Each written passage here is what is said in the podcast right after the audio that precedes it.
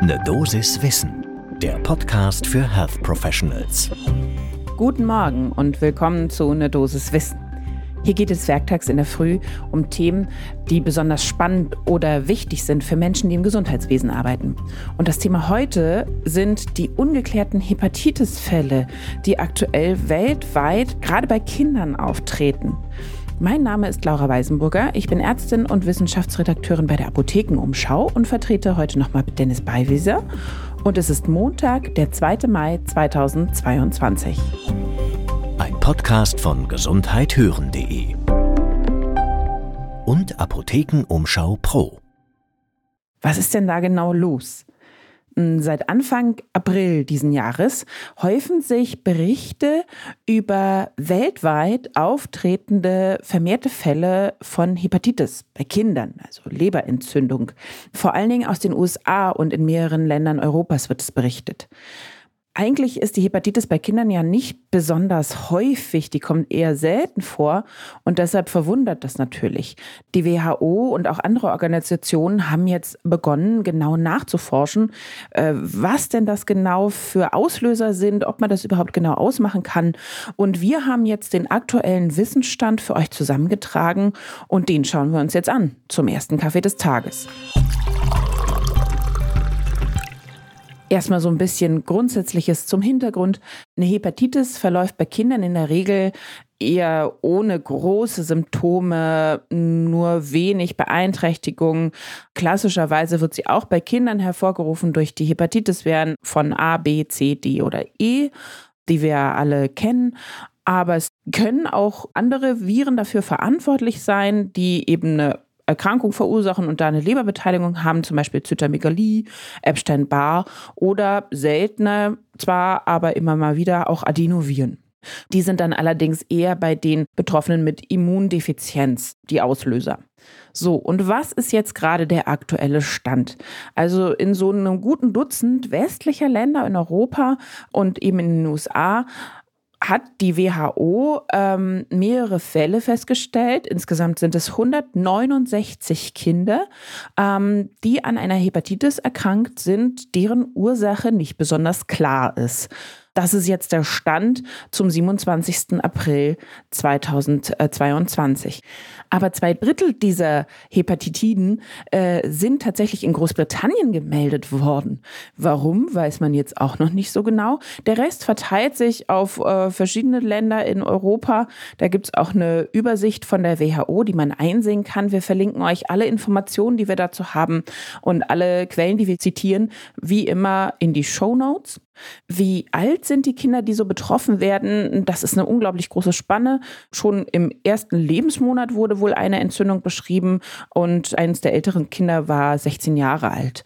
Und bei 17 Kindern, also von den 169, macht also 10 Prozent, war sogar eine Lebertransplantation erforderlich, weil die ins Versagen gerutscht sind.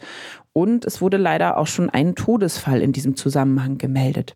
Was ist jetzt die aktuelle Situation in Deutschland? Ja, da hat das ZDF am 27. April berichtet, dass es beim Robert Koch Institut nachgefragt hat und dieses sagt, ja, bisher gibt es einen Fall in Deutschland, der gemeldet wurde. Das ist aber wohl schon Anfang Januar passiert. Das heißt, es ist nicht so ganz klar, ob das jetzt Zufall war, weil natürlich können Hepatitiden bei Kindern selten, aber doch vorkommen. Oder ob das jetzt im Zusammenhang mit dieser weiteren Häufung weltweit zusammenhängt. Was ist das klinische Bild bei den Leberentzündungen bei den Kindern? Tatsächlich leider sehr unspezifisch gastrointestinale Symptome wie Bauchschmerzen, Durchfall, Erbrechen, und dann dauert es aber eine Weile, bis sich letztendlich doch eine relativ schwere Leberentzündung einstellt. Natürlich zu erkennen, wie immer, an erhöhten Enzymwerten im Serum, sprich also GOT oder für die, die das noch anders gelernt haben, die ASAT und die GPT, ALAT, sind deutlich erhöht. Es besteht ein Ikterus und meistens aber kein Fieber bei den betroffenen Kindern. So, und jetzt wird natürlich nachgeforscht, woher kommt das? Was, was ist da der Auslöser? Warum kriegen so viele Kinder in Anführungsstrichen jetzt plötzlich eine Hepatitis. In Schottland, da waren 13 Kinder erkrankt und die hat man genauer untersucht. Das ist jetzt nicht wirklich eine Studie, es ist mehr eine genauere Untersuchung gewesen. Und äh, diese 13 Fälle wurden alle negativ getestet auf Hepatitis-Viren A, B, C und E. Also die waren schon mal nicht. Allerdings wurde so knapp die Hälfte, nämlich fünf, wurden positiv getestet mittels PCR-Test auf Adenoviren. Also die, die eigentlich nicht so häufig vorkommen. Woran könnte das liegen? Da hat sich das Team überlegt, ja, also entweder es handelt sich dabei um eine neue Variante von Adenoviren, die einfach deutlich ausgeprägte klinische Symptome hat, oder es ist tatsächlich eine Variante, die wir schon kennen, die normalerweise eigentlich gesunde Kinder nicht befällt, aber jetzt diese Kinder, die immunologisch naiv sind, sprich also die weniger grundsätzlich Viren ausgesetzt waren, durch die geringere Durchmischung, die während der Covid-Pandemie stattgefunden hat. Da waren ja auch viele Kinder lange in sehr, sehr strikten Lockdowns in Großbritannien und Schottland. Und das könnte ein Grund sein, weswegen diese Kinder jetzt, weil sie noch nicht so vielen Keimen ausgesetzt waren, auf diese eigentlich routinemäßig existierende Variante empfindlicher reagieren, ist eine Hypothese. Wie sieht es weltweit aus? Äh, tatsächlich relativ ähnlich.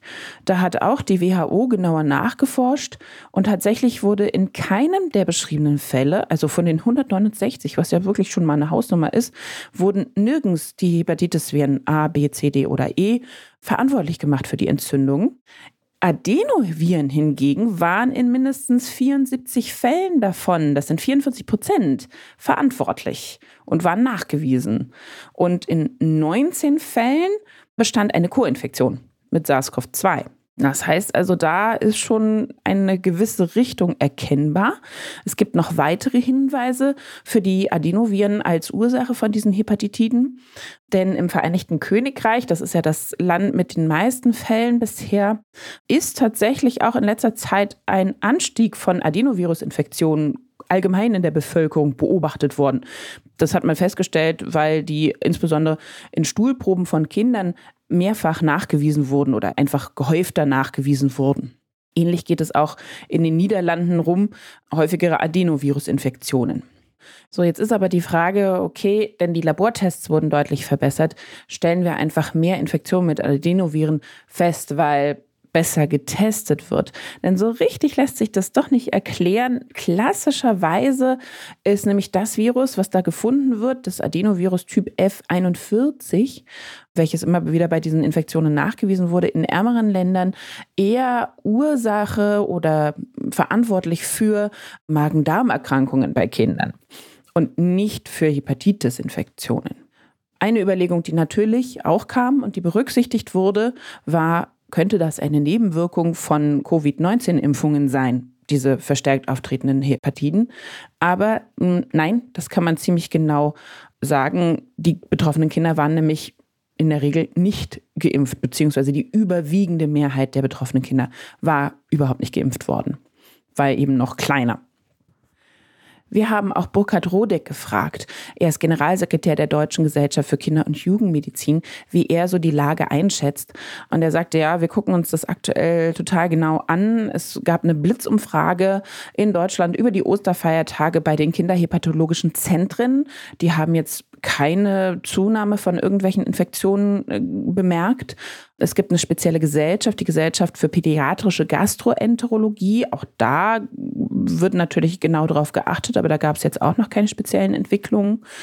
Und es wurde eine Anfrage gestellt an die European Society of Pediatric Gastroenterology, Hepatology and Nutrition, also die offizielle europäische Gesellschaft des Pendant von der GPGE.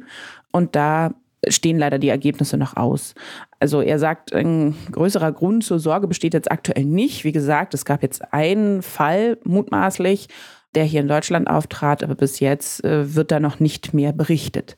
Was ist jetzt wichtig für die Praxis? Was müssen wir uns merken? Also natürlich ist da in Praxen oder in Kliniken erhöhte Vorsicht geboten bzw. Aufmerksamkeit gefordert. Kommen Kinder mit akuten gastrointestinalen Symptomen, ist natürlich schwierig auszumachen. Welches Kind hat nicht mal zwischendrin Durchfall, Erbrechen äh, und einen grummeligen Bauch? Aber man muss dann eben einfach im Hinterkopf haben, okay, ich achte jetzt auch genauer auf Ikterus, stellt er sich noch ein, ja oder nein? Vielleicht mal doch ein Blut abnehmen und die Serumtransaminasen genauer anschauen, vielleicht auch im Verlauf nochmal checken, nicht, dass einem da was durch die Finger rutscht. Genau, und sollte so ein Fall auftreten oder man den Verdacht haben, dann natürlich mit den genannten Organisationen am besten in Kontakt treten, da Rücksprache halten, dann kann das auch dementsprechend erfasst werden. Das wäre dann wichtig für die weitere Praxis. Ja, ernstes Thema, das war eine Dosis Wissen für heute. Und wenn ihr uns folgt, sprich wenn ihr uns abonniert, dann bekommt ihr auch automatisch immer eine Erinnerung, sobald unsere neue Folge erschienen ist. Ein Podcast von gesundheithören.de und Apothekenumschau Pro.